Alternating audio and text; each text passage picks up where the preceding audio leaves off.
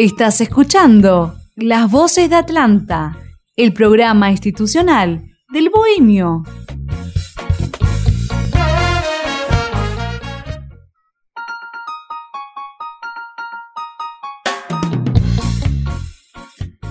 Buenas tardes, bohemios y bohemias. Bienvenidos y bienvenidas al programa número 33 de Voces de Atlanta, que es el programa de radio oficial institucional del Club de Nuestros Amores y sobre todo de la persona que tengo a mi izquierda, el señor Federico Kotlar.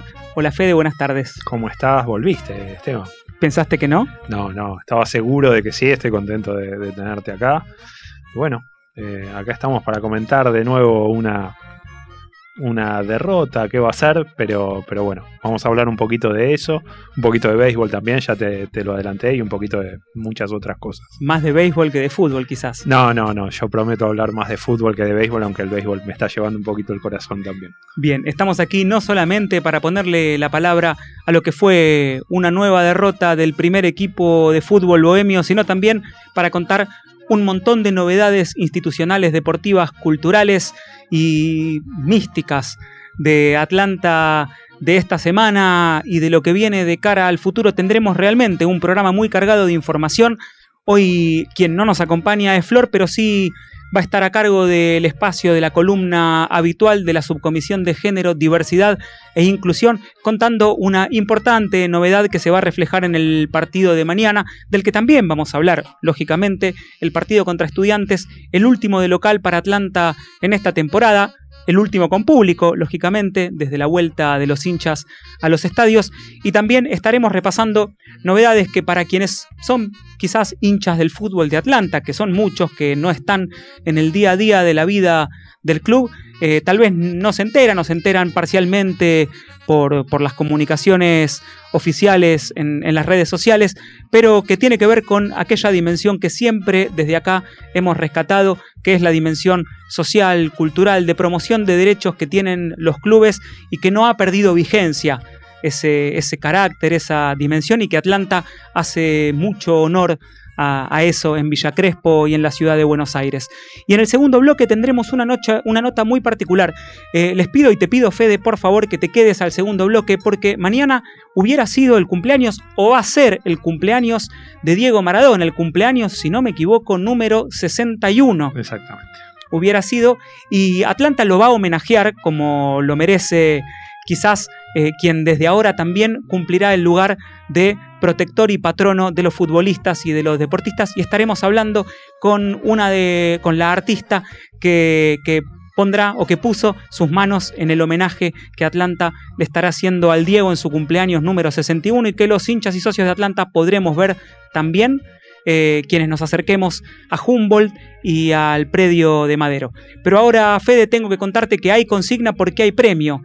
¿Sí? Y si bien quizás no estamos con un dulce sabor en la boca de lo que es el presente futbolístico de Atlanta, nosotros venimos sosteniendo hace ya muchas semanas que las miras deben estar puestas, imaginamos que están puestas a nivel dirigencial, a nivel del equipo profesional técnico del fútbol, en lo que va a ser la temporada 2022. Eh, y lo que le estamos preguntando a los oyentes y a las oyentes de Voces de Atlanta es qué jugadores deberían quedarse sí o sí en el plantel. ¿No? Nosotros suponemos algunas respuestas, pero eh, seguramente cada hincha tendrá una opinión particular. ¿Qué jugadores del actual plantel de fútbol deberían permanecer sí o sí en el plantel de cara al próximo campeonato? Como siempre, opiniones con respeto, opiniones fundamentadas, ¿por qué no? ¿Cómo lo pueden hacer? Lo pueden hacer a través del Twitter Voces Atlanta o mismo quienes estén siguiendo el programa en la transmisión por Instagram, colocar ahí sus opiniones. ¿Qué vamos a sortear? Si, si recibimos buena cantidad de respuestas, un hermoso par de medias de entrenamiento, gentileza de la tienda Bohemia, como siempre, de la gente de marketing de Atlanta, que quien lo gane tendrá que pasar por la tienda a tentarse con todas las cosas lindas que hay en la tienda Bohemia. Pero vamos a empezar hablando de fútbol, quizás para que el programa vaya de menor a mayor. ¿De acuerdo? Bien. Hola bohemios, soy el Pepe Castro. Para mí Atlanta es parte de mi vida, parte de lo que soy, parte de lo que viví, parte de lo que aprendí. Atlanta es el lugar donde siempre vuelvo, o mejor dicho, el lugar donde nunca me voy. Seguimos escuchando las voces de Atlanta, de Villa Crespo, para el mundo.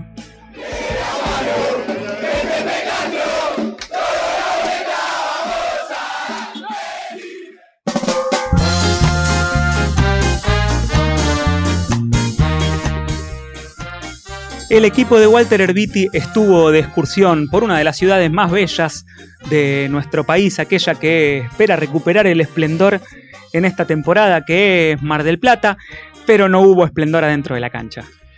Bueno, no, no hubo esplendor, claramente el equipo, el equipo no brilló. Sí me parece importante rescatar para, para el análisis, así como hemos rescatado otras veces, por ejemplo en el partido con Temperley habíamos contado que el empate nos parecía injusto, que el equipo se había llevado un poquito más eh, de lo que merecía, o por ejemplo en el partido con Belgrano, cuando ganó 1 a 0 y estuvo sometido durante buena parte del partido eh, a lo que disponía el rival. Me parece que en esta ocasión, si bien perdió, si bien siempre nos da bronca perder, siempre nos duele perder, eh, me parece que en esta ocasión el equipo mostró, mostró un poco más, claramente debió haberse llevado como mínimo el empate. De hecho, consiguió un gol eh, legítimo que, no fue convalidado por un offside mal cobrado a Dramicino en una jugada muy finita. Se entiende que eh, el asistente cometió un error, pero la verdad es que sin ese error Atlanta hubiera podido por lo menos marcar el gol. Después había que ver qué, pasaba con el resto del partido. Podés todavía perderlo, podés ganar. Eh, lo cierto es que Atlanta generó las, las ocasiones como para por lo menos merecer el empate, ¿no? Eh, arrancando por el principio del partido, hubo un solo cambio con respecto al partido con Tigre, eh, que fue la, entrada de Joaquín Ochoa Jiménez. A mí en particular me sorprendió un poquito verlo en esa posición de doble 5, me lo imagino más por ahí para ser uno de los tres jugadores. Si se va a jugar 4-2-3-1, me lo imagino eh, más jugando como uno de los tres de ese, de ese segundo bloque de, de ataque, aunque claro está, digamos, los que, los que ven para qué está Joaquín, digamos, o cuáles son eh, los mejores lugares que puede ocupar de acuerdo a sus condiciones son los, los, integrantes del cuerpo técnico, ¿no? Así que por algo habrán dispuesto que, que, él estuviera ahí. Yo la verdad me lo imagino en una posición un poquito más ofensiva. Eh, se lo vi un poquito mejor que en los partidos anteriores. Él ocupó el lugar de, de Agustín Bolívar yo entiendo que, también tuvo que ver con darle un poquito más de minutos a, Ochoa Jiménez, que no venía jugando demasiado en los partidos anteriores. Joaquín es capital del club, es un jugador que tiene que, revalorizarse. Me parece importante que, que, Joaquín gane minutos dentro de esta línea que habíamos dicho ya desde hace muchos partidos, porque la perspectiva, por lo menos la mía, era que era muy difícil que el equipo aspirara a clasificarse al reducido. Eh, me parece que dentro de esto que habíamos dicho, de darles minutos a, jugadores del club, de probar a juveniles, me parece que es acertado eh, probar un poquito más con Ochoa Jiménez, aunque su momento futbolístico no sea el mejor. Digamos, esto no, no, no tiene por qué prolongarse en el tiempo, digamos. O sea, vamos a ver qué pasa en el partido siguiente. La verdad que espero ver más minutos de Joaquín y verlo verlo cada vez mejor, ¿no? La verdad que en el primer tiempo el partido se condicionó por el, por el gol de entrada de Alvarado, que fue un golazo, una pelota eh, perdida en la mitad de la cancha. Da un poco de bronca saber que Alvarado hacía cinco partidos que no convertía goles y a los cinco minutos ya te hace un gol, eh, te condiciona el partido. Venía de perder además sus últimos cinco partidos por 1 a 0. Eh, y bueno, la verdad es que eso condicionó un poquito el partido. Atlanta, de todas maneras, en algún momento del primer tiempo me pareció que el arco le quedaba demasiado lejos.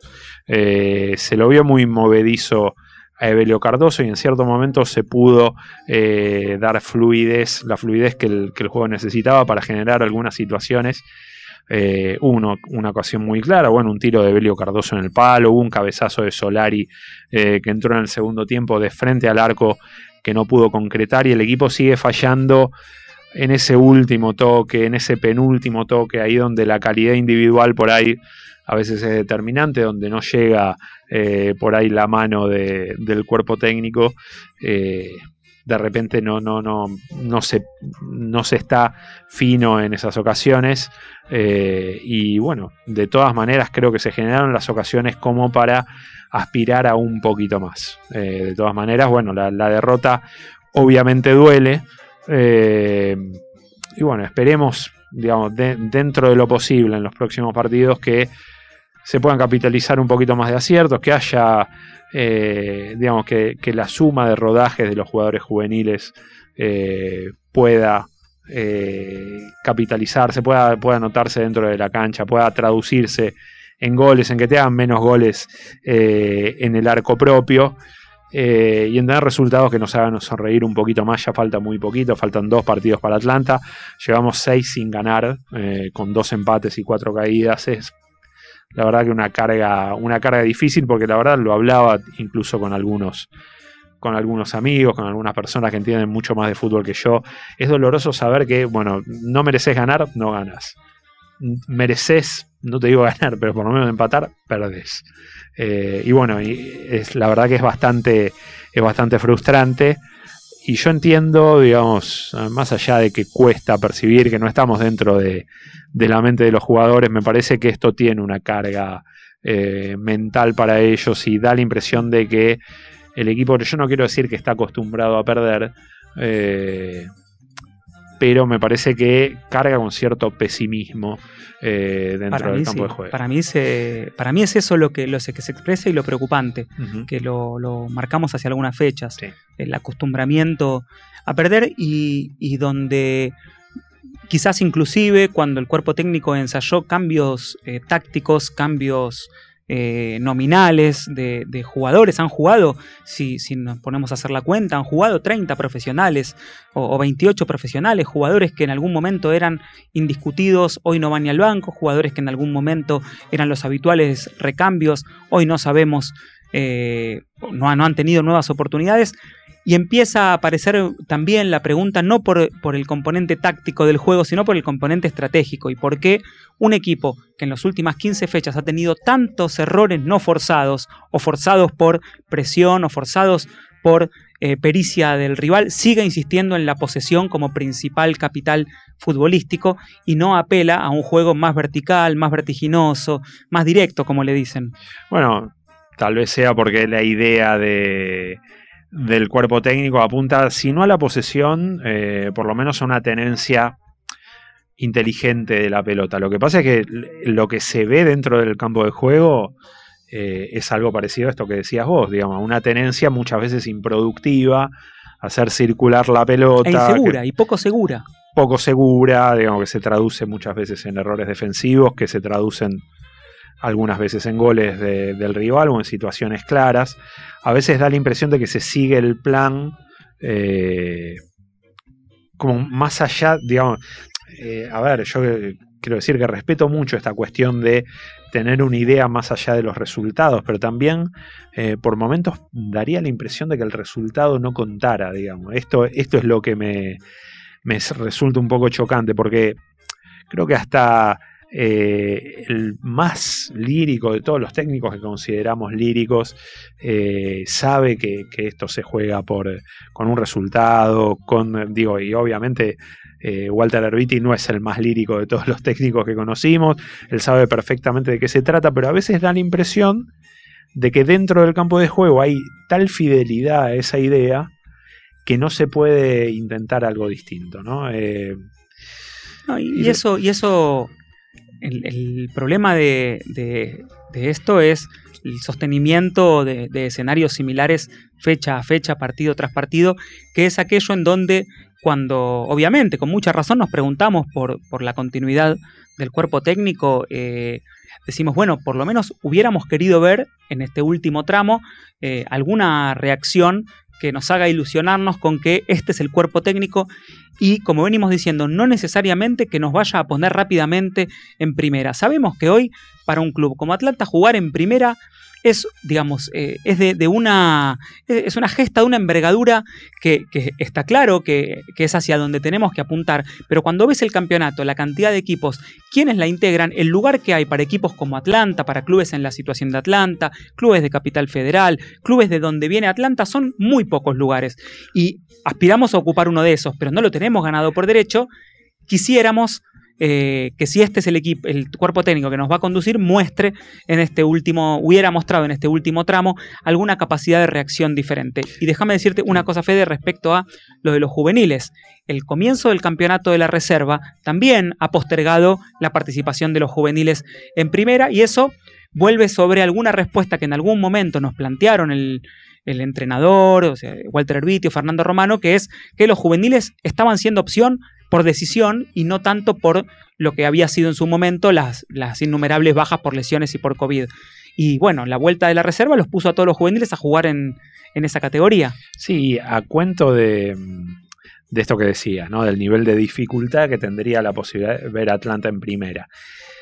Yo creo que eh, lo ocurrido en el campeonato pasado, en el campeonato frustrado, en el de los famosos 41 puntos, generó una expectativa eh, a la que después es muy difícil responder. Entonces, digamos, si nosotros hacemos un recorte de, de la realidad, digamos, eh, un recorte que va solo eh, acerca de esas 21 fechas, entiendo que se jugaron, en las que Atlanta consiguió 41 puntos, y nos parece que fue fácil llegar hasta ahí, eh, estaríamos teniendo también una lectura un poquito, no sé, interesada sería en algún caso, pero sería una lectura bastante acotada, bastante sesgada. La verdad es que lo que consiguió Atlanta en el campeonato anterior había sido maravilloso. Yo tengo personalmente mis dudas de que se hubiera podido sostener esto en las nuevas fechas finales, pero esto es contrafáctico, digamos, no, no se puede demostrar. Eh, pero creo que eso puso la vara demasiado alta para el, para el futuro, ¿no? A la, larga terminamos siendo eh, presos de esa trampa eh, y de repente estamos creyendo eh, que, que lo que ocurrió en el campeonato pasado se podía extrapolar fácilmente a este. Bueno, está claro que no. Está claro que es difícil, eh, es difícil para casi todos, casi ningún equipo de los que de los que estuvo peleando arriba está peleando arriba ahora. El otro día hablaba con un hincha de Tigre, por ejemplo. Tigre que con dos jugadores del plantel debe tener el, mismo presupuesto que todo el plantel de Atlanta y tienen dudas de poder entrar al reducido eh, de la zona. Un equipo que realizó una inversión eh, tremenda con jugadores de primera, con jugadores eh, a los que muchos equipos de primera no podrían pagarles el sueldo.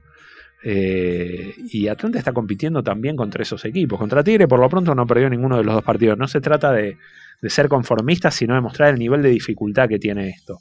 Porque si alguien imagina que yo poniendo 2 millones de dólares arriba de la mesa resuelvo el problema, bueno, muy probablemente traiga, pueda traer jugadores de mayor jerarquía. En fútbol, lo sabemos, nos lo ha demostrado la historia, nada te compra la seguridad de poder obtener resultados. Y es bueno ser consciente de que Al Atlanta... menos, no, al menos no en el juego, ¿no? Hay algunos otros factores que lamentablemente eh, dañan el, el juego, que, que dañan eh, eso, la, la magia que tiene el juego, que sí están haciendo, pero bueno. probablemente, digamos, digo, igualmente son muchos los que, los que ponen plata dentro de ese juego. Entonces, siempre competís entre taúres, bueno, está. Eh, cada uno compite con, con sus cartas, con las cartas que tiene dentro de esta realidad. No estamos en un mundo de caramelo, estamos en el mundo real. Bueno, todos sabemos eh, de qué se trata esto.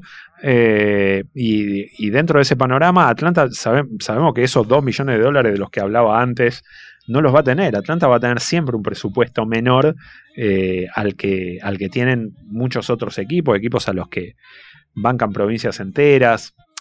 Eh, se habla muchas veces a, lo largo de la historia, se habla de León Kolboski como el pro. yo invito a revisar las campañas de, de Atlanta en primera. Algunas fueron buenas, otras fueron no tan buenas. ¿Por qué se fue León Kolboski? León Kolboski, que es el gran prócer de, de la dirigencia de Atlanta, nunca consiguió eh, que el equipo saliera campeón de primera. Eh, siempre hubo problemas económicos en los equipos, incluido en 1974, después de la venta de Cano, Gómez Bolino y Cortés a España, había problemas en el equipo, tanto que hubo una huelga de profesionales en 1974 por deudas en el plantel. Atlanta siempre tuvo escenarios complicados. Atlanta siempre remó en dulce de leche eh, eh, dentro de, su realidad. Entonces, imaginarnos que para Atlanta sería fácil, la verdad, es estar fuera de la realidad. Pero dentro de eso, eh, sí está bueno y es parte de nuestra responsabilidad marcar, marcar los errores y volvemos entonces a lo ocurrido en este campeonato y da la impresión de que el déficit principal sería ese que estábamos apuntando, ¿no? Esta cuestión de acostumbrarte, eh, de acostumbrarte a la derrota, que la derrota es un escenario posible del juego, muy posible, es uno de los tres resultados posibles, pero dentro de, ese, de esas posibilidades que tenés, eh, da la impresión de que el equipo entró en un bajón también anímico. Y eso es lo, lo que está más en tus manos tratar de, de recuperar y no da la impresión de que, de que haya existido ese volantazo. La sensación de que no estás compitiendo, viste que, que no estás compitiendo porque futbolísticamente eh, dejaste de estar a la altura. Eh, ¿Qué podemos esperar de mañana, el último partido del equipo frente al público? Eh, Atlanta ya están dados los, ya están los concentrados, va más o menos con una con, con un, un plantel similar al de las últimas fechas. Está fuera el venezolano Sagiomo y en su lugar. En su lugar está Federico Bizanz. Eh, así que vamos a ver si hay más oportunidades para los chicos de. eh, para los chicos de inferiores. Veo. Quiero detenerme un poquito en un mensaje que Sí. recibí eh, en el Instagram de Gerardo Caiga, quien veo habitualmente en la platea, donde decía que yo estaba cuestionando a León Kolboski. No se, no se trata de eso. Se trata de poner en el plano de la realidad lo que ocurrió y que León, que es el gran prócer de la historia de Atlanta, y yo lo reivindico como tal, eh, también tuvo cuestionamientos en su momento. digamos, ahora es un personaje indiscutido. Y ahora todos estamos seguros de la gran obra de Kolboski, de los equipos que armó y de la ingeniería que armó. eh, pero en su momento, León Kolboski se fue porque perdió elecciones. Porque perdió unas elecciones eh, en Atlanta digamos, en esa época se presentaban dos listas, digamos, ganó la lista opositora y León se tuvo, se tuvo que ir y en su momento fue, digamos, también perdió algunas lealtades que había tenido. Quiero decir, nunca fue fácil el escenario en Atlanta, siempre hubo, hubo cuestionamientos, digamos, y hay que hacerse cargo de que la historia nunca fue perfecta, de que la historia siempre fue difícil para Atlanta, que Atlanta siempre le costó mucho. Por eso León fue tan grande, pero también fue cuestionado claro. en su momento. Entonces hay que tener conciencia de que todos los procesos van a tener su- sus cuestionamientos. Esto, Fede, aprovechar, Ujú. digamos, esta cita, esta mención, para contar que hace minutos nomás, Atlanta, eh, a través, y, voy a elegir las palabras especialmente, a través de su presidente Gabriel Greco, fue confirmado como nuevo miembro del comité ejecutivo de, la AFA. Hoy fue el acto de asunción del nuevo mandato de Claudio Tapia eh, y Atlanta ocupa ese lugar. Digo Atlanta porque rápidamente, digamos, la- la- lo- los detractores y que, bueno, bienvenido sea que existan detractores, que existan opositores, bienvenida a la democracia al club, eh, van a poner en la persona del presidente una cuestión individual en su rol en la AFA y la verdad que esto para Atlanta es una buena noticia, no porque uno quiera, por lo menos yo no quiero que Atlanta lo beneficien porque tiene un lugar en el comité ejecutivo. Sí, obviamente, tener otro peso a la hora de discutir algunas cuestiones que te mejoran las condiciones y la competencia. Eh, y, no lo quiero y lo quiero pensar eh, en su justa medida. Atlanta está ahí por la construcción de los últimos años y no es a partir de ahí que Atlanta va a conseguir, es a partir de todo lo otro eh, en lo que Atlanta va a conseguir una estabilidad en esta categoría y ojalá rápidamente la oportunidad de pelear por un ascenso, de pelear en la Copa Argentina, de poder seguir sacando jugadores de la cantera que se afiancen en primera y otros que vendan y generen nuevos recursos. Digo, me parece que estamos en ese camino ahora como no estuvimos en los últimos años y como resultado de eso hoy el club, la institución, a través de su presidente, que hoy es Gabriel Greco, el, el Greco elegido por eh, la mayoría de los socios, eh, fue confirmado como miembro del comité ejecutivo de la AFA. Digo en esto que, repasamos las, historias y lo, lo difícil que ha sido en todas las épocas para quienes les ha tocado encabezar eh, los destinos políticos del club. Seguro, y también como para entender que esta campaña que no nos hace felices, eh, que digamos que, que no nos tiene contento, porque nosotros sufrimos como cualquiera cuando, cuando Atlanta pierde, más que alguno, menos que a otro, digamos, en general sufrimos todo, pero también se puede entender, como se ha entendido en el pasado, como se entendió, por ejemplo, en su momento, el hasta el campeonato de la quiebra, en el momento más oscuro de la historia del club, generó que jugaran chicos que después hicieron el equipo eh, que ascendió en 1995. Estos momentos también son de construcción, ojalá sea una construcción que se pueda, que se pueda aprovechar, ojalá el campeonato que viene de Atlanta sea mucho mejor, creo que están las condiciones para hacerlo, creo que va a haber un presupuesto mayor para el fútbol para que la campaña sea mejor. Eh, y esperemos que esto redunde en más alegrías para, para el futuro, yendo en particular al partido de este sábado a las 11 que se va a televisar por Teis Sports Play. Me interesa marcar porque hice bastantes críticas sobre las transmisiones de Teis Sports Play. Eh, yo creo que hay una responsabilidad digamos, de la gente. Si hay un relator que está diciendo Lugo en lugar de Rago durante todo un partido, claramente hay una responsabilidad de ese periodista que no se informa eh, antes del partido, pero también eh, creo que hay una responsabilidad de una empresa que genera contenidos y que no está encima de los contenidos, porque muchos de estos relatores eh, y de comentaristas que nosotros vemos son parte de empresas tercerizadas, de gente que gana muy poca plata por, eh, por su trabajo, que de todas maneras debería estudiar los nombres de los jugadores, pero que llega en condiciones muy diferentes de las que imagina eh, aquel que está viendo los partidos. Sí, por pasa internet. algo que, que en muchos casos, sobre todo en un campeonato tan federal, son periodistas locales que conocen bien la marcha de su equipo, los jugadores de su equipo, que igual lo hacen con, con imparcialidad, pero que es lógico que no, digo, por, por las condiciones no necesariamente se, se conozcan eh, a, a rajatabla toda la categoría. Est- Estoy de, de acuerdo con eso. Fede, quiero que recordemos que mañana el partido es a las 11 de la mañana, que hasta dentro de una hora y media, hasta las 8, va a haber canje de entradas en Humboldt, en la sede, y mañana un ratito también, de 9 a 10 y media. Lo que nos piden de la institución que comentemos, del club que comentemos, es que eh, se le pide a la gente, tanto quienes ya tengan su entrada como que las tengan, los que las tienen que canjear, que vayan con tiempo, que vayan temprano para que no se produzcan inconvenientes y, y cuellos de botella en el ingreso, porque los organismos de control, bueno, eligen cuándo controlar con mayor rigurosidad. Recuerden que tienen que llevar eh, la, la La app aplicación. la aplicación Cuidar, que supuestamente, digamos, hay que tener eh, dado al menos una dosis de la vacuna contra el COVID, llevar también el DNI y como dijimos, hasta mañana a las 10 y media de la mañana hay tiempo para canjear la entrada en Humboldt 540, plateas eh, para socios 500 pesos, plateas para socias damas y para jubilados 300 pesos, 200 pesos los socios menores en la platea, los invitados mayores 1.500 pesos en la platea y ahí van a encontrar en la página de Atlanta todos los precios. Los socios podemos ingresar gratis o abonando un bono que es contribución, que es voluntario a la popular y eh, los menores de 11 años no abonan entrada. Bien, Bueno, vamos a enfrentar a un rival que viene a ganar sus últimos tres partidos, que en la fecha pasada eh, le ganó 5 a 0 a Mitre en Caseros, viene muy derecho estudiantes desde que reasumió Claudio López. Claudio López eh, había sido despedido, eh, en realidad se había anunciado su salida del cargo en el entretiempo de un partido contra San Martín de Tucumán, asumió Tete Quirós que duró muy poquito en estudiantes y ahora está de nuevo Claudio López, el equipo viene bastante derecho. Hay un par de datos interesantes que aporta la previa de, Edgardo Imas. El segundo partido oficial de, eh, de Atlanta en la historia fue ante Estudiantes. Eh, fue una victoria 3 a 1 de Atlanta que no fue contra el. En esa época se presentaban eh, equipos de diferentes categorías de un, mismo, de un mismo club. No fue contra el equipo superior de Estudiantes, así que no cuenta para el historial general.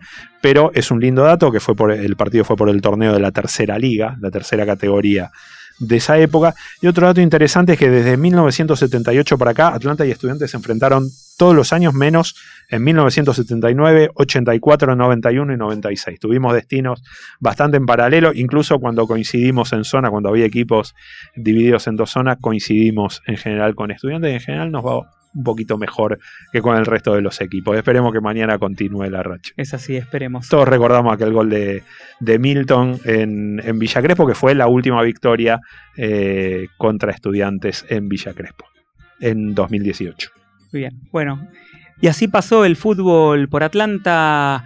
Hacemos un separador como para tomar un sorbito de agua y ya estamos de vuelta. Atlanta está en todas partes y ahora también está en la radio. Voces de Atlanta, el programa oficial del Bohemio. Voces de Atlanta, Voces de Atlanta, de Villa Crespo para el mundo.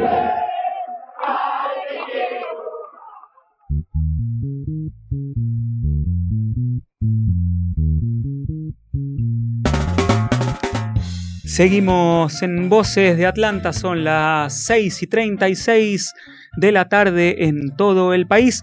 Y vamos a contarles dos noticias que tienen que ver con el rol social, con la función social que cumplen los clubes y el nuestro en particular, porque hace unos días Atlanta ha firmado un convenio con la Agencia Nacional de Discapacidad, que es un convenio de cooperación para el desarrollo de actividades, capacitaciones y campañas de difusión, en las que la idea es promover al deporte como un dispositivo de formación en valores en la protección y promoción de los derechos humanos y particularmente como una herramienta de inclusión para las personas con discapacidad. Vamos a escuchar un pedacito de audio de Fabián Stephens, que es asambleísta del club y un activista desde su condición gremial, es un activista por los derechos de las personas con discapacidad, que nos contaba un poquito más acerca de este convenio. Es un convenio de cooperación entre la Agencia Nacional de Discapacidad, la ANDIS, y Atlanta.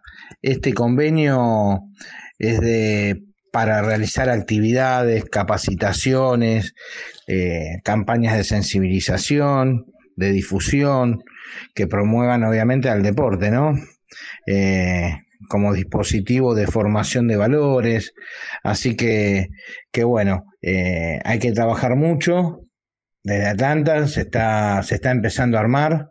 Eh, es eh, el punto de partida esto para iniciar, que ya había iniciado obviamente con tirando paredes, ¿no? El club, pero bueno, ahora hay una apuesta más grande a seguir trabajando la inclusión, así que orgullosos del club que tenemos eh, y cómo, cómo vamos, cómo va avanzando en esta temática. Esto va a generar a través de asesorías también por temas edilicios, me parece importantísimo. Y bueno, ya hay repercusiones grandes por lo sucedido ayer, socios que se quieren acercar para trabajar, para, para hablar del tema y, y para seguir profundizando la temática de discapacidad. Ahí escuchábamos a Fabián Stephens, asambleísta y activista por los derechos de las personas con discapacidad, que nos contaba de este convenio. Y en la misma semana nosotros habíamos anticipado hacia algunos programas que Atlanta también eh, ha firmado otro acuerdo o ha comenzado eh, con una serie de acciones ligadas a integrar el sistema de protección integral de los derechos de niños, niñas y adolescentes, uno de los pocos clubes en el país que, forma parte de este sistema y como parte de esta acción el próximo martes va a comenzar una capacitación que está dirigida a parte de la dirigencia del club, a los profesores de los deportes, los coordinadores de las diferentes áreas del club y también hemos sido invitados los periodistas y las periodistas partidarias y es una capacitación que se va a efectuar desde la Defensoría de los Derechos de las Niñas, Niños y Adolescentes con miras a que los clubes no sean únicamente espacios de formación deportiva, sino que formen parte también de la promoción y protección de los derechos de esta población eh, como marco dentro de la ley de protección para niños, niñas y adolescentes. Ahora estamos en comunicación con Verónica Ríos, que es quien va a ofrecer esta capacitación en el club y ella es parte de la Defensoría, especialista en temáticas de género, hace muchos años que viene trabajando en estos temas y tiene la amabilidad de hablar con nosotros. Hola Verónica, buenas tardes, ¿cómo estás? Hola, ¿cómo estás? Muchas, muchas gracias por la invitación. No, gracias a vos por atendernos y queríamos preguntarte para que le des un poco de letra, un poco de cuerpo a esto que anticipábamos, ¿qué, qué significa para desde la Defensoría que los clubes eh, también aúnen y mancomunen esfuerzos en la protección de los derechos de niños, niñas y adolescentes?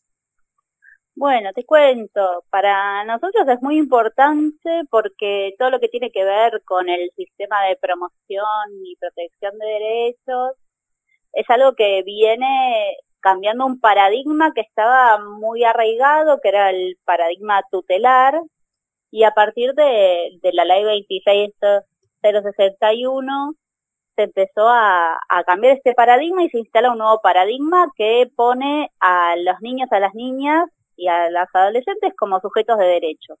Y eso es un poco lo que, lo que viene a traer este sistema de protección. Entonces, para nosotros es muy importante no solo estos organismos que, que va a crear, que se crean ¿no? con esta ley, como la Defensoría, que fue uno de ellos, ¿no? Es un nuevo organismo que se crea, que a pesar que la ley estuvo a partir del 2005, hoy recién hace, desde fines de febrero que está funcionando la Defensoría, o sea, tardan en instalarse estos, organismos. Entonces, es muy importante pensar que mm, las organizaciones sociales, los clubes que están en el territorio y en contacto directo con los niños, las niñas y los adolescentes tengan un papel como muy protagónico a la hora de estar pensando en que esos niños, niñas y adolescentes son sujetos de derecho y que son sujetos de una protección especial y como adultos y como organizaciones sociales tenemos un rol muy importante.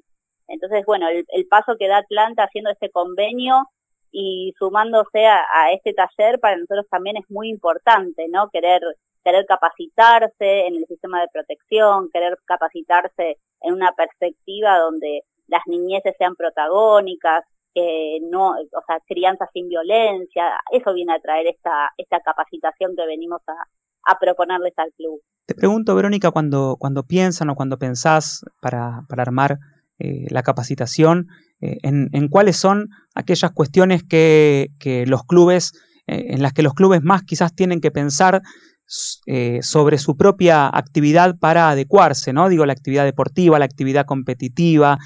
Acá hemos tomado muchas veces junto a la subcomisión de género del club, el tema de los deportes masculinos y femeninos. Bueno, ¿cuál es, para vos una agenda eh, probable de trabajo respecto a aquello que los clubes tienen que revisar de sus prácticas para garantizar los derechos de esta población? Bueno, en principio nos tenemos que revisar todos, ¿no? Todo el tiempo y estar abiertos a, a, deconstruirnos, esta, esta nueva palabra que nos trae también la perspectiva de género, ¿no? que, que un poco nos invita a ver cuáles son nuestras prácticas y, y qué estereotipos venimos reproduciendo que, que no son, o sea, responsabilidad directamente nuestra, sino que vivimos en una sociedad que está organizada por un sistema patriarcal y lo que hace es eso, como reforzar estereotipos, esto que traías como hay cuestiones muy claramente arraigadas en donde se dice, bueno, que hay ciertos deportes que son propios de varones, o propios de mujeres. Entonces ahí también se está planteando una, una sociedad organizada desde un binarismo, donde sos hombre y sos de una determinada manera y sos mujer y sos de una determinada manera y se espera de vos que hagas determinadas cosas. Entonces, es esto, poder pensar las prácticas propias del club y de cada una de, la, de las áreas, de, de los deportes que se practican ahí, cómo está organizado el club, eh, y todo esto pensando en que sea lo más inclusivo posible. O sea, entonces pensar que, que cada uno tiene que sentirse libre y respetado en cada una de las actividades que realice. Esa es como la, la esencia de lo que, lo que venimos a proponer. Te traigo un tema en particular que, que tiene que ver con la exposición a, a cuestiones que tal vez tienen que ver más con, con, el mundo adulto, que a veces hasta ni los adultos tenemos las herramientas para procesarlas, que, que, es cómo nos comportamos ante la alta competencia y en algún caso también ante, ante las críticas, ¿no? Me acuerdo, desde hace muchos años se viene comentando la exigencia de entrenadores, entrenadoras, de padres eh, hacia los chicos que juegan al fútbol con esta digamos, con este, esta expectativa de, de, que los chicos triunfen en una actividad, que nos salven, ¿no? Entre comillas, que eh, tuvo en Atlanta hace no mucho un capítulo ligado al periodismo partidario, con, entiendo yo, una desafortunada eh, portada eh, en donde, en donde hacía hincapié en el resultado obtenido por las divisiones infantiles del club, que además en ese momento habían sido resultados desfavorables para los equipos y que se había hecho hincapié ahí. ¿Cómo, cómo te imaginas que, que, puede ser, digamos, una, no sé, un, un, un replanteo, un, un, revisar este tipo de cuestiones?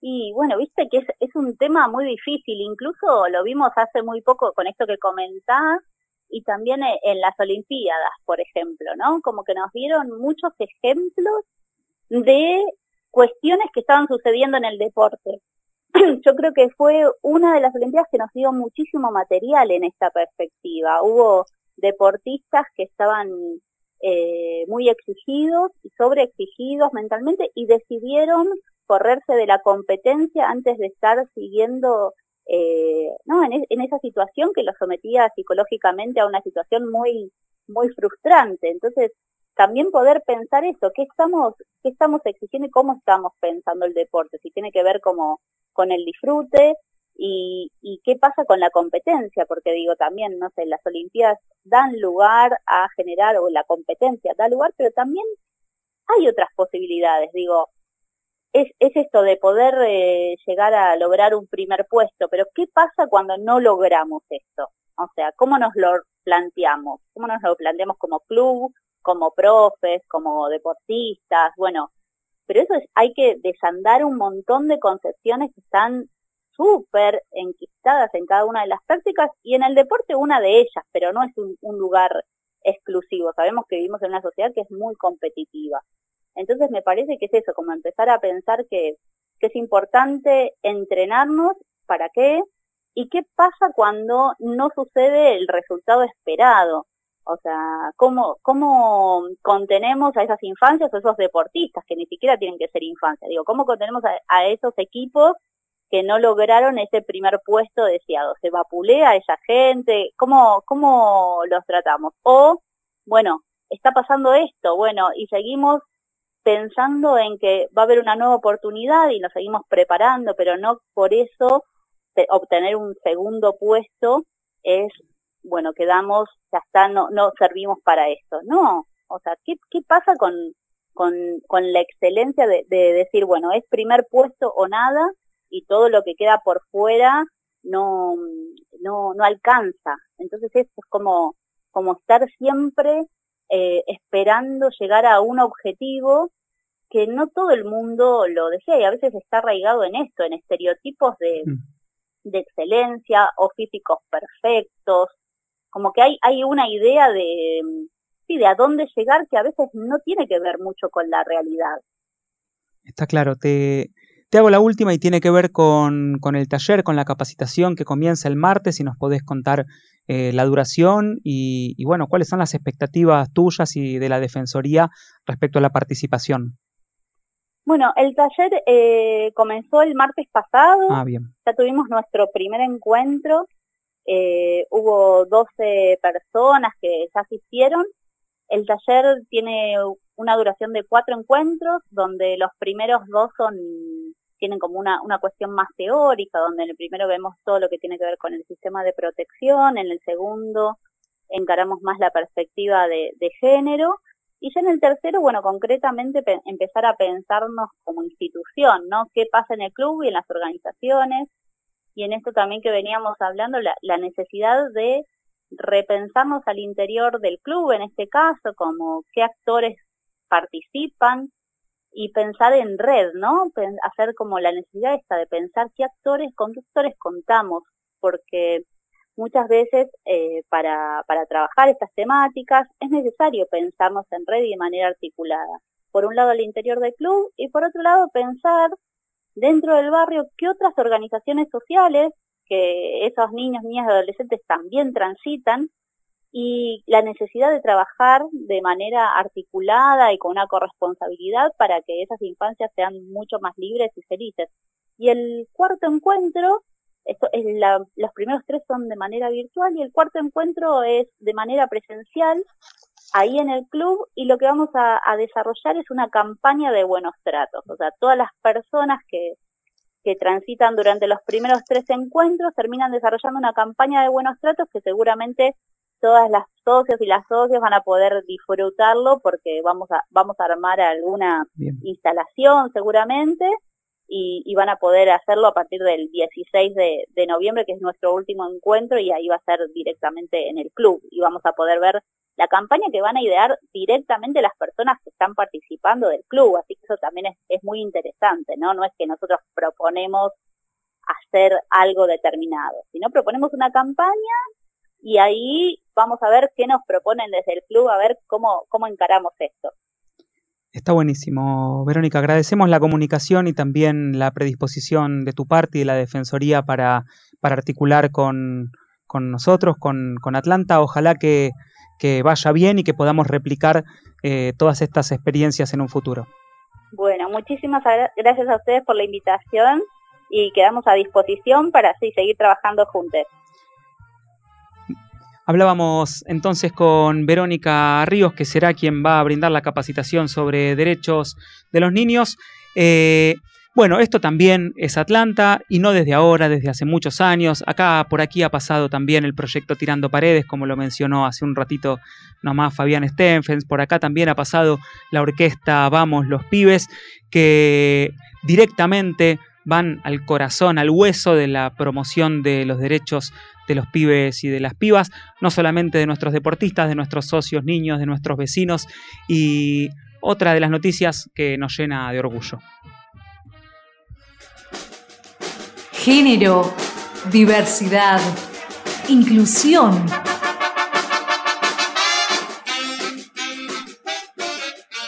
Por un Atlanta de puertas abiertas para todos, todas y todes. Subcomisión GDI en Voces de Atlanta. Y ahí cuando yo pedí el separador de este hermoso separador, eh, Fede leyó que estaba diciendo que te No, iba a cortar estaba- en pedacitos. No, no, no, ahora ya lo, ya lo entiendo. La verdad es que en el programa pasado lo veía al querido Diego Bersuski desde la cabina haciendo este gesto, digamos, de pegar en, en la palma de la mano, que es el que hizo Menotti en el entretiempo. durante el partido con Francia en el 78, cuando Francia la estaba tocando. Así que los técnicos son líricos, pero no tanto, digamos, hasta que se toca el límite. Después me explicaron que se trata de un separador. Yo pensé que me estaba amenazando. Menotti quería un separador. Sí, parece. sí, evidentemente quería un separador. Bien, y en este momento nos toca volver al fútbol de alguna manera y lo vamos a hacer del otro lado de la línea con nuestra querida Flor Santín, hoy allí en, su, en sus aposentos. Hola Flor, ¿cómo estás? Hola chicos, ¿cómo andan? ¿Todo bien? Sí, bien, bien, bien, acá extrañándote, pero bueno, no nos aguantamos y te llamamos. Obvio, tenía que salir yo también en vivo. Es así. Bueno, Flor, eh, nos vas a traer entonces ahí una otra, otra linda noticia y es otra, otra más de esta seguidilla que venimos dando en este último tramo del programa de Atlanta, sumándose a campañas y a movidas ligadas a la función social de los clubes. Exacto, sí, este mes que estamos transitando, bueno, el mes rosa, así se le dice, que es eh, por la lucha del cáncer de mama, específicamente se celebra el 19 de octubre, pero durante todo el mes se promueve eh, el cuidado y el tema de, eh, de diagnosticar a tiempo, atendiéndose, yendo al médico y haciéndose todos los estudios que corresponden para detectar a tiempo lo que es el cáncer de mama, una enfermedad muy frecuente en las mujeres.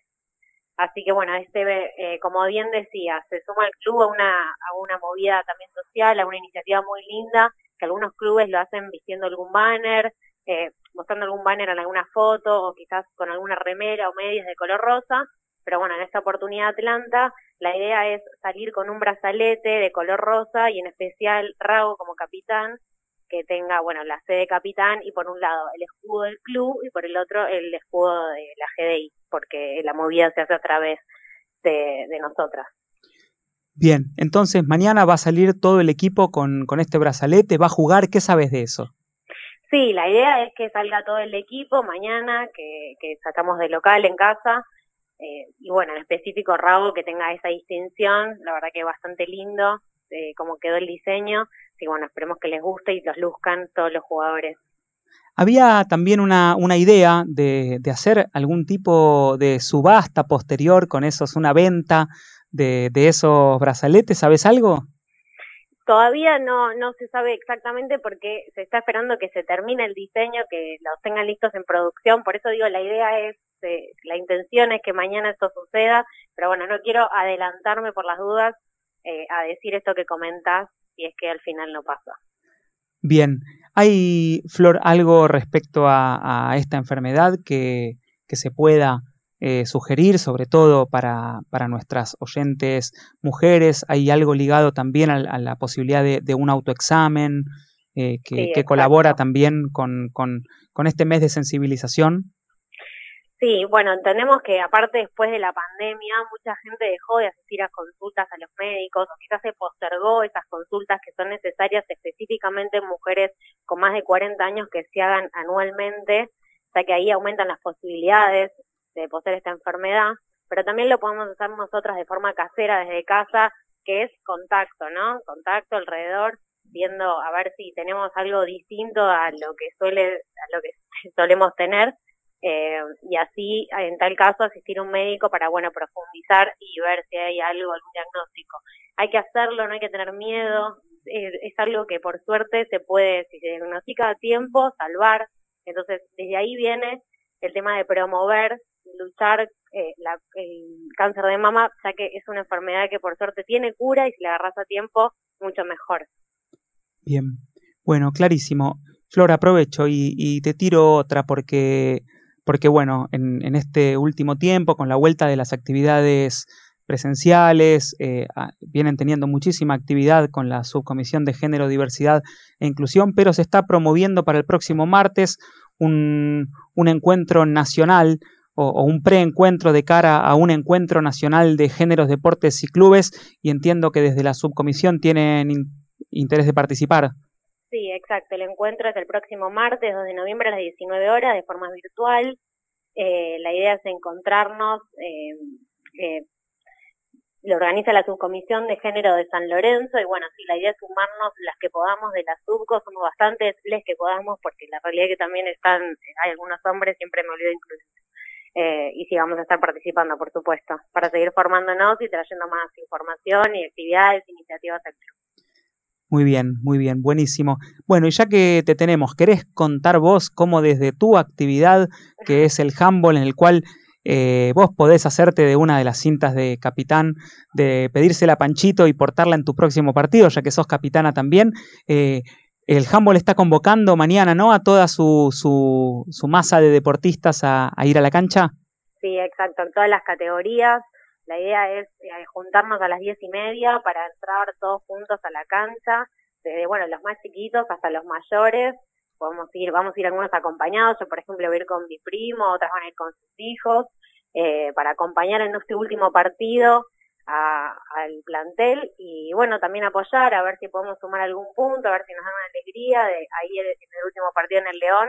Así que bueno, nos vemos mañana con toda la actividad eh, a ver si echamos alguna bandera también para hacer un poco de ruido y bueno, demostrar que ahí estamos presentes para acompañar a la institución. Muy bien. Bueno, Flor, gracias por esta salida ahí en, en tu maremoto laboral. Eh, esperamos entonces el próximo viernes reencontrarnos aquí en el estudio. Exacto, chicos, les mando un beso grande, gracias por bancarme y excelente programa como siempre. Abrazo, Bohemia. Un besote. Pasaba nuestra compañera Flor Santín contándonos de esta iniciativa, así que si mañana se llega con las gestiones, de la cual también ha participado la gente de Lealtad Bohemia, eh, ahí intermediada por Andrés Lobos, que es uno de los delegados que salió hace poquito, eh, uno de los delegados del futsal femenino. Ahora voy a contarte algo muy interesante del futsal femenino que está a punto de vivir una jornada histórica este fin de semana, pero mañana el equipo si todo sale bien, lucirá una cinta rosa eh, sumándose a las campañas de sensibilización en el mes de la lucha contra el cáncer de mama. Buenísimo. Me, Es- parece, me parece espectacular que, que- que el fútbol sirva también como, como motivo para, para, este tipo de, para este tipo de movida y, y la verdad para que mucha gente que por ahí no se enteraría eh, de otra manera, aunque sea, lo pueda, eh, lo pueda ver eh, en el partido de fútbol, eh, con, con todo lo que representa un equipo de fútbol. Eso, pero, pero se trata de eso, porque el fútbol eh, es de multitudes, el fútbol es masivo. Mañana ojalá seamos un montón en la cancha y muchos más siguiendo las transmisiones, las diferentes transmisiones que, que hay, pero en este caso la transmisión televisiva de Teis Sport Play, y me hace acordar a todas las campañas eh, vinculadas al mundo de los derechos humanos, me hace acordar a la importancia de ver eh, a figuras del fútbol como el Diego, como Messi apoyando la búsqueda de nietos y nietas de parte de las abuelas de Plaza de Mayo. Digo, eh, de esto hablamos cuando hablamos también del rol social, aprovechar la masividad, la popularidad para llegar quizás con una agenda de cuestiones, de temas sociales a un lugar en donde tal vez no están ahí quienes están particularmente interesados. Así que si aportamos un granito de arena en esta lucha eh, y en esta concientización contra el cáncer de mama, bienvenida a esta acción y felicitaciones a la gente que la está llevando a cabo. También contarte ya que estamos y antes de que vos cierres con los resultados del béisbol, que es lo que todos nuestros oyentes quieren escuchar, que ayer hubo una visita de lujo en nuestra sede social, que fue Camille Rodríguez, que es una de las figuras de la Selección Nacional de Fútbol Femenino, que estuvo con los planteles de futsal femenino en la sede Bohemia y que fue a conocer el estadio, el bellísimo estadio, que dicho sea de paso, te cuento un secreto, mañana vamos a ver ya la primera parte de la restauración de la fachada concluida, van a retirar los andamios para que los hinchas que vayan empecemos a saborear cómo va a quedar y lo que hemos visto en fotos, pero ya en vivo y en directo. Por ahí anduvo Camille Rodríguez y de Yapa se jugó un picadito con las chicas, la rompe esta jugadora. Sí, la verdad que vimos las imágenes, está espectacular. La verdad que, que el club sea escenario para este tipo de movidas.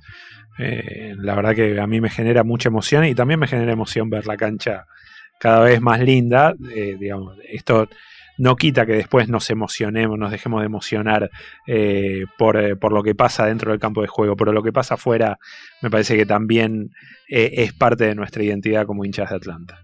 Pero sin lugar a duda. Y como hinchas de Atlanta, ¿cómo era? Ya me olvidé. perdón. Atlanta Braves, los bravos, bravos, de los bravos, sí. Los bravos de Atlanta que vamos a jugar en un ratito contra eh, los Astros de Houston, el equipo de George Bush. Esteban, tenés que Mm. subirte No, claro, a este barco más que nunca, digamos. Eh, ¿Cómo sería la, la bravoneta? Ahora que está Sería la bravoneta, sí, tenemos un, un manager en este momento, entiendo que el señor se llama Snitker, eh, pe- pero podría estar confundiéndome, yo estoy con, con el manager histórico de los Bravos de Atlanta, que era Bobby Cox, a quien cuestionábamos mucho en la familia porque hacía algunos cambios medio, digamos, bastante cuestionables. El otro día te cuento que tuvimos algunos problemas con el umpire de, de home, que cometió 19 errores. Esto en el béisbol es bastante común, esto ya lo digo más en serio, es bastante común porque en el béisbol se decide por milímetros eh, cuando una pelota, un lanzamiento Claro, claro. es bueno o malo. Bueno, se- lo- el pobre hombre se equivocó 19 veces, 17 fueron en contra de Atlanta. ¿Cómo era? Así Ya- que- ¿Jamil Posse? ¿Puede ser? No. eh, Yamil, que lo vamos a tener mañana, no, era un señor eh, que el apellido es culpa, para colmo. Así que bueno, venía ya eh, como autoimplicándose. Te cuento, se jugaron solo dos partidos de la Serie Mundial, que es el, Sí. el clásico de béisbol. Eh, los dos se jugaron en Houston, Atlanta ganó el primero, ganó 6 a 2. El, eh, el miércoles perdió 7 a 2, la, verdad que fue una actuación complicada, sobre todo por este hombre culpa también. Así que esperamos que hoy a la noche el partido empieza a 9 y 10. Sé que mucha gente está pendiente de esto. Lo va a transmitir una cadena de ESPN 2, lo va a dar en directo. Así que quien se quiera subir a la Braboneta está, está bienvenida. eh, a ver si podemos lograr eh, el segundo campeonato de la historia para la ciudad de Atlanta. No estoy hablando del fútbol, por ejemplo, que es un equipo más reciente que sí consiguió el título en la MLS, pero en los deportes tradicionales estadounidenses. eh, digamos, es el segundo título que conseguiría la ciudad y creo que se viene un festejo histórico y que Atlanta tiene que estar, Atlanta de Villa Crespo tiene que estar presente también, ¿no? Sin lugar a dudas, Sí. aguante de Bohemians eh, de Atlanta en todo el mundo. Hola, soy Tomás Rosner y para mí Atlanta es la verdadera poesía, la que se percibe, la anterior a su expresión. Estás escuchando Las Voces de Atlanta, el programa institucional del Club de tus Amores.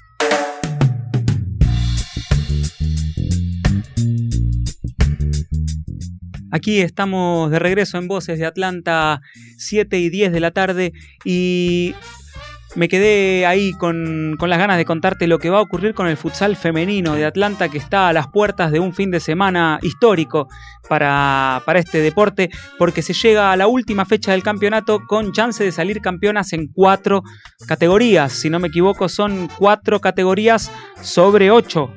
Bien. Eh, y además con el condimento de la posibilidad de salir campeonas en la tabla general. Bien, estamos por lo que cuenta la gente de futsal femenino, estamos a eh, nueve puntos de nuestra, de la puntera, de la líder, del equipo líder del torneo, y contra ellos jugamos el día de mañana, que es Está contra Roma. manos, Está en nuestras Está manos. en nuestras manos. Bueno. Sí, eso a qué te hace acordar, sí, ya sé a qué te hizo acordar. No, está bien, bueno. Está... No lo digamos, no lo digamos. bueno, Bien, eh, hay 24 puntos en juego porque son 8 partidos, dan 3 puntos cada uno, estamos a 9, habría que ganarle más de la mitad, se juega en la sede y para eso la gente del futsal está invitando a todos los socios, a todos los hinchas acercarse a la cancha, va a haber precios promocionales, hay partidos que se juegan mañana, ¿sí? los de las categorías más pequeñas, la octava comienza a las 10, no, a las 9 de la mañana empieza la sexta y de ahí hasta las 10.40 que juega la octava. Y el domingo también desde las 6 de la tarde juega la quinta y la jornada termina con el partido de primera a las 10 de la noche. Así que para toda la familia bohemia, si se quiere acercar a ver uno de los deportes que más ha crecido en este último tiempo en el club, que es el futsal femenino, este es el momento. Necesitan de nuestro aliento. programón, la verdad, irse a ver el futsal femenino y aparte con la posibilidad de salir, eh, de salir campeones. Así que Es así, felicitaciones Sí. a todo, a todas las jugadoras, los el cuerpo técnico y al cuerpo de delegados de esta actividad que también, como todo lo que ha pasado en el programa de hoy, nos llena de orgullo. Bien, también retomar un poco algo que se habló la semana pasada en este programa que tiene que ver con esta cuestión institucional de las que no nos ponen contentos, que son las idas y vueltas de lo que ha dejado el tendal de situaciones que ha dejado este fallido proceso electoral en el cual la oposición en Atlanta, algunos días antes de llevarse adelante el comicio, decidió no participar y aquellos socios que tenían la voluntad de expresar un desacuerdo con la gestión actual y un acuerdo con las propuestas de la oposición de Unidos por Atlanta, propuestas que han podido manifestar en este programa con digamos, con algún tipo de, paridad en tiempos eh, en los cuales han salido en el marco de la campaña, no han podido hacerlo los socios votar a esta agrupación, o sí lo han podido hacer, pero eh, llamados a no votar por la propia...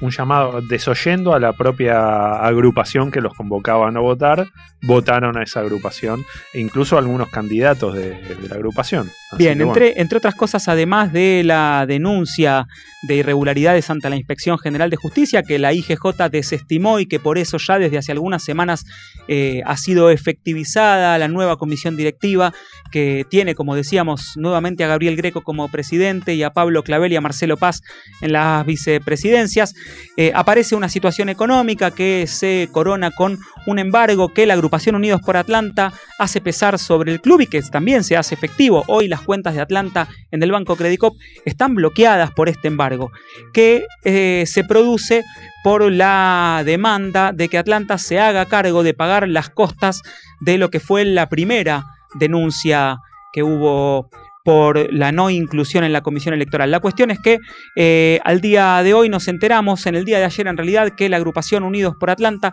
lo que ha hecho es finalmente ha pagado estas costas y lo ha planteado como eh, de alguna forma como que se están haciendo cargo de un problema que tendría que haber tomado el club. Probablemente le correspondía pagar al club eh, esas costas, pero lo que sucede ahora es que en el expediente, que es abierto, que es digital, en el expediente de la causa, lo que figura es que, eh, bueno, todavía este documento que presentó la oposición no está anexado al expediente, pero cuando se haga, lo que se puede leer de, ello es que ya no es la abogada de Unidos por Atlanta la que embarga al club, sino que esa deuda ha sido subrogada hacia quien le ha pagado a esta abogada, que es eh, un miembro individual de la agrupación Unidos por Atlanta, que es Guillermo Ale, que es ahora el acreedor de Atlanta, que es ahora el titular del embargo frente al club. Atlanta hoy está todavía embargado porque en el documento que ellos presentaron, hicieron público en las redes, no, no están solicitando el levantamiento del embargo, no le solicitan al juez que entiende en la causa que ya no, no considere esa deuda, sino que manifiestan que la deuda la ha pagado, le ha pagado directamente un miembro de la agrupación, o sea, Guillermo Ale, a, la, a, la, a su abogada. Y que por lo tanto hoy el embargo eh, pasaría, se entendería que ese embargo pasaría a ser titularizado por Guillermo Ale. Veremos cómo sigue. Ojalá se solucione pronto. La verdad que el hecho de que las cuentas del club estén embargadas, la verdad que es, a todas luces lamentable. Esto es eh, desde el punto de vista objetivo una situación triste y que, y que complica desde lo institucional. Ojalá se pueda solucionar, ojalá los próximos procesos electorales no estén tan judicializados, digamos, con tantas eh, con tantas cuestiones al- eh, alrededor, obviamente que siempre hay, eh, hay cuestiones, hay quejas, digamos, pero la verdad que este proceso electoral tuvo, para mi gusto, demasiada participación externa, digamos, que ojalá se pueda evitar en el futuro. Bien, y para salir de este atolladero vamos a invocar una figura que nos va a hacer feliz, que es la figura del Diego, de Diego Sí, Armando Maradona. En este caso vamos a invocar la figura de Santa Maradona, porque te cuento, Fede, que ojalá también se llegue en el día de mañana, el día en el que el Diego cumpliría 61 años, en Atlanta se van a colocar o se irían a colocar, si es que se llegan, dos obras de arte en forma de altar, eh, uno en la entrada de la sede social, Jumbo el 540 y otro en el predio de Villamadero, en la Bohemia, a modo de Diego como patrono, como protector de los deportistas. Estas obras están realizadas por la artista plástica platense Verónica Sánchez Viamonte, eh, titular de la iniciativa Santa Maradona, que la tenemos en línea y que la vamos a saludar. Hola Verónica, buenas tardes, ¿cómo estás? Hola chicos, ¿cómo andan? Muy bien. Bueno, una alegría poder hablar con vos. Y vos sabés si, si llegamos mañana a ponerlo en Atlanta, porque sé que estás colocando altares por todos lados. Sí, estoy. eh, Para mañana creo que pongo como 25. ¿Y vas a estar vos en todos? No, no llego. No, igual tampoco me importa estar a mí. La, la cosa es que estén los altares y que estén con la gente. No, la idea no es protagonizar la, la cosa yo, sino que, que esté Diego y esté a través de los altares. Qué, qué emoción esto. Verónica, contanos, contanos un poco de, de tu maradonenés. Ah, bueno. eh, mira, yo en realidad arranqué con esto a partir de, del año pasado cuando murió. Eh, yo desde chiquita te- siempre vi el Mundial 86, o sea, tengo 47 años y mis viejos están desaparecidos y mi viejo jugaba al rugby, era un referente acá en La Plata y desapareció cuando tenía 25 años. Eh, a mí siempre, viste, me hablaban de mi viejo como si fuera Maradona, te lo voy a dar en, Sí, en el, en el rugby era eso. Y cuando lo vi al Diego jugar en el 86, es como que hice una transferencia, ¿viste?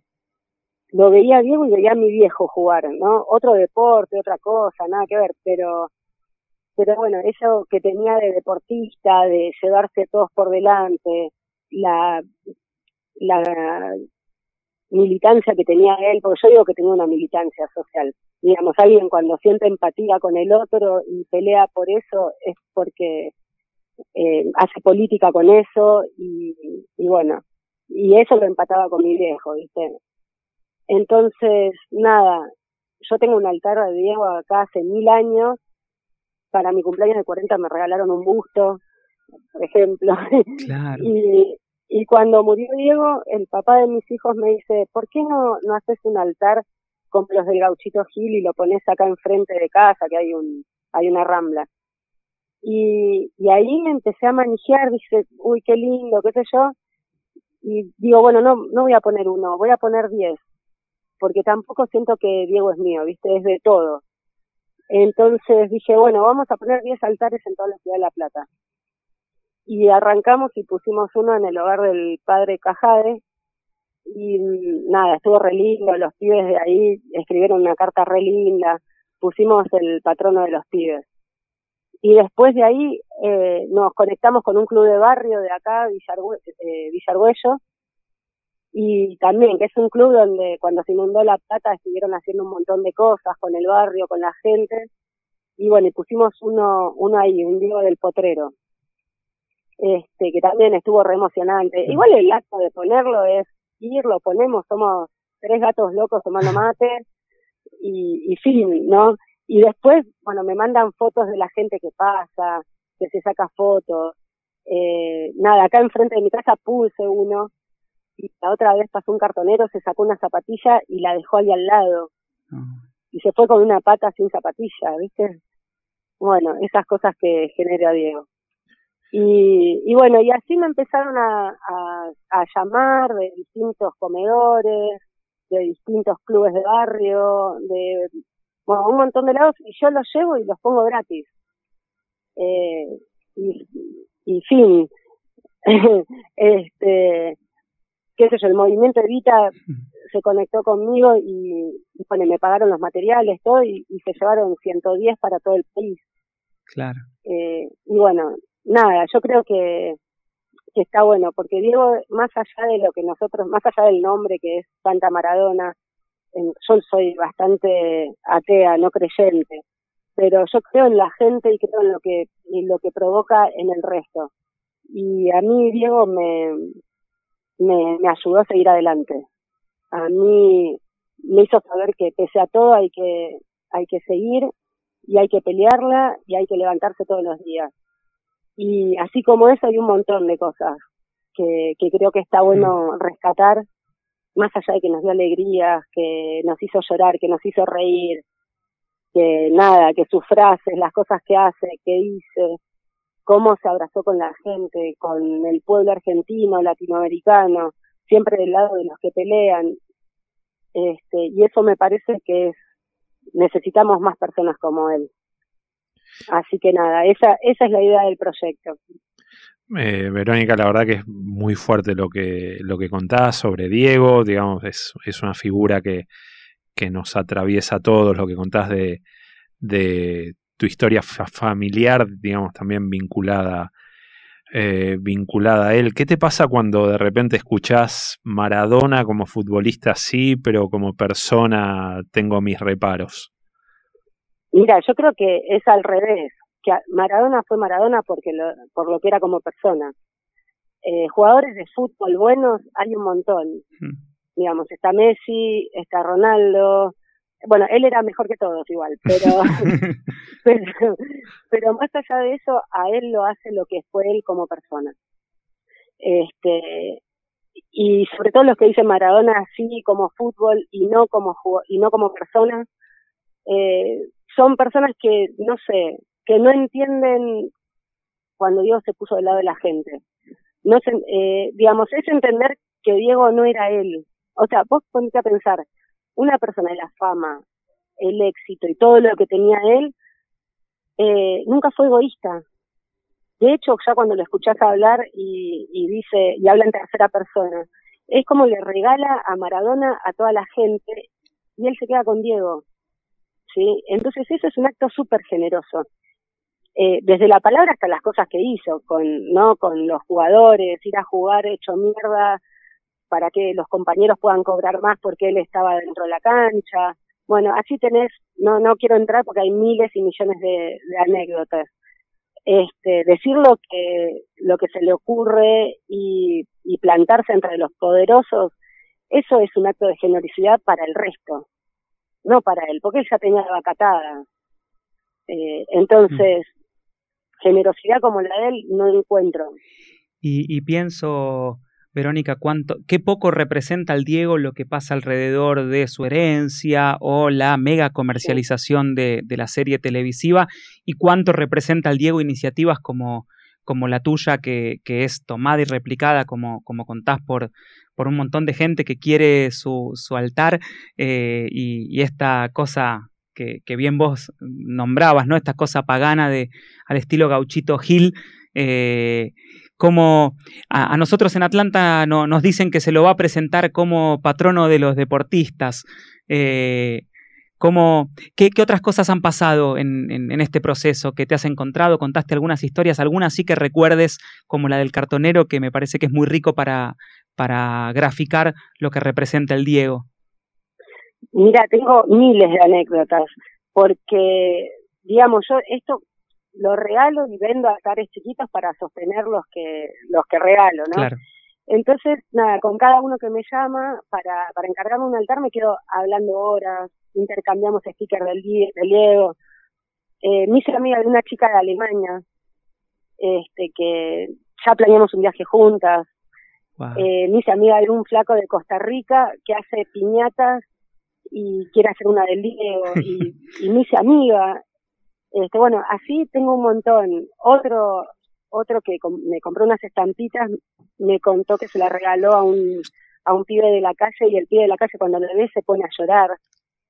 Eh, bueno, así tengo un trillón. Igual eh, te, estoy- te voy a adelantar algo. Con todas esas anécdotas estoy escribiendo un libro. Y sí, muy bien. Está buenísimo. Eh, te, pregunto para, para ir cerrando por la obra, por la pieza, cómo es en, términos de materiales. Eh, yo no soy un especialista, así que, que te lo dejo a vos y que cuentes que, cómo pueden hacer los oyentes de Voces de Atlanta para conocer tu material y, y como, como bien vos decís, colaborar a través, comprando algún altar para que siga el proyecto para quienes quizás eh, lo, lo reciben como donación. Bueno, les cuento. El, el altar que pongo en los barrios es una caja de madera de terciado fenólico que adentro tiene una figura de Diego impresa en alto impacto. Tiene flores, tiene una bandera de Argentina que, que lo nombra patrono de, de la lealtad, del fútbol, de la magia, de, la, de los pibes, del potrero, eh, de la lucha, de la identidad. 19 hice, porque nada, también es como que había tantas cosas para decir de él que, que no me alcanzaba un solo Diego. Eh, el patrón, bueno, de los jugadores que va para allá, que, que justo ese tiene una camiseta de Brasil puesta, ¿Ya? que creo que es el único futbolista argentino que se puede poner una camiseta de Brasil y está todo bien. Pero más bien. Y se puso la camiseta de todos. Y eso me parece que es súper representativo. Este, bueno, esos, esos son los altares. Y que los ponen, los cuelgan en una pared o los ponemos en un poste de hierro como si fuera, viste, el, el tacho de basura, viste, que va. bueno, no quiero decir claro. tacho de basura, pues nada que ver. Bueno, eh, y pero igual la idea es, es plantar eso y después ver qué crece alrededor de eso. Viste, vos tenés el, el altar del gauchito Gil y la gente va y le deja un vino, velitas rojas, banderas, una carta, un muñeco, lo que sea. Bueno, eh, la idea es que sea como una semilla y ver cómo crece a través de la gente. Y qué es lo que... a mí- al principio te digo una cosa, todos me decían, ay, vos los vas a poner en la calle y la gente los va a romper, la gente es maligna. Y sabes que no pasó hace seis meses que están puestos o más, porque en febrero empecé. Y Mm. están todos intactos. Y lo que pasa es que, Eh, claro, el Diego no se toca, ¿no? Hay algo ahí. No, eh, y, y andás a ver qué, al que se le ocurre, qué se imagina que le puede pasar si, si, si estropea un altar de- del Diego. Eh, ¿Querés compartir tu, tu contacto, redes sociales? dale. Eh, en Instagram me encuentran como Santa Maradona 10. Bien. Y ahí van a ver, hay varias fotos de, de los lugares donde pusimos y por ahí hay imágenes de alguna estampita, algo que escribí, alguna anécdota de, lo, de esto que te estaba contando. Así que bueno, nada, ahí, ahí me encuentran. Bien, y, y desde estos días Atlanta también tendrá su altar de Maradona, entre otras cosas gracias a, a tus manos y a, esa- y a esta iniciativa. Así que Verónica, agradecerte la comunicación y que estés inundando el país y el mundo de imágenes de Maradona que seguro nos van a cuidar poco, que lo necesitamos como pueblo. Sí, totalmente. Gracias por la comunicación Bueno, gracias chicos. y te mandamos un abrazo bohemio. Bueno, dale, yo quiero ir a Atlanta a ver cómo quedan los, los altares puestos. Seguro, Vero, te esperamos y, y para ese momento haremos ahí alguna ofrenda, alguna ceremonia. Dale, genial. Un beso grande. Un beso chicos, hasta luego. Bien, eh, hablamos de, de el, bueno, de, de esto que nos pone la piel de gallina. Todo lo que Diego. tiene que ver con Maradona a mí me hace bien, por lo menos, como me pasa con el Pepe, como eh, y como me pasa con Atlanta también, a pesar de que, de que últimamente perdemos más de lo que ganamos. Seguramente, y para cuando se haga esta inauguración, eh, porque sé que mañana muchos de, los altares eh, hechos desde la iniciativa Santa Maradona serán o inaugurados o tendrán obviamente su día ritual, porque como decimos mañana es el cumpleaños 61 del Diego. Yo cometí un error, que es decirlo en pasado como si el Diego no estuviera, y iniciativas como esta hacen que esté el Diego, pero esto que traía Verónica, ¿no? Lo que el Diego representa, en algunos casos protección, cuidado, emoción, alegría, son tantas las virtudes que tuvo que hacer como 20 versiones diferentes de su altar. Es que Diego ya no es, eh, no es la persona Diego, sino el mito, digamos, entender eh, que, que ese mito va a verse afectado por todo lo que lo rodea, por las cosas que se dicen, por las denuncias. Obviamente entiendo, se tiene que aclarar todo lo que se tenga que aclarar, eh, pero Maradona para nosotros, para los que, lo, los que lo conocimos, para los que lo vimos jugar, digamos, Maradona es mucho más que, que la persona, es mucho más que el futbolista. Maradona es un mito y es excelente que, que haya obras que, que lo recuerden de esa manera y que lo mantengan vivo. Y así, con esta evocación al Diego, creo que nos va a traer buena suerte y, ¿por qué no? Ojalá también buena suerte a Atlanta. Mañana nos despedimos. Fede, agradecemos a Jero de la Madriguera en la operación, eh, Diego, Martín y Julián en la producción, Flor, eh, que hoy no está aquí, pero salió desde la casa. Fede Kotlar, Esteban Kreiser, hacemos voces de Atlanta y nos despedimos hasta el viernes que viene en este ciclo que de a poco empieza a llegar a su fin y veremos cómo sigue. Bueno, Eso sí. abrazo bohemio. Abrazo bohemio para todos y para todas. Castillo por arriba, Castillo pegó en Saxú. Está para el bichi, paredes, el bichi, gol. Soy el Vichy Paredes y bueno, eh, para mí Atlanta es eh, mi segundo hogar, eh, los colores que amo, la pasión que, que uno lleva adentro, después de, lo que lo conocí, lo que viví en el club, amo a este, a este club, a estos colores y, y a su gente.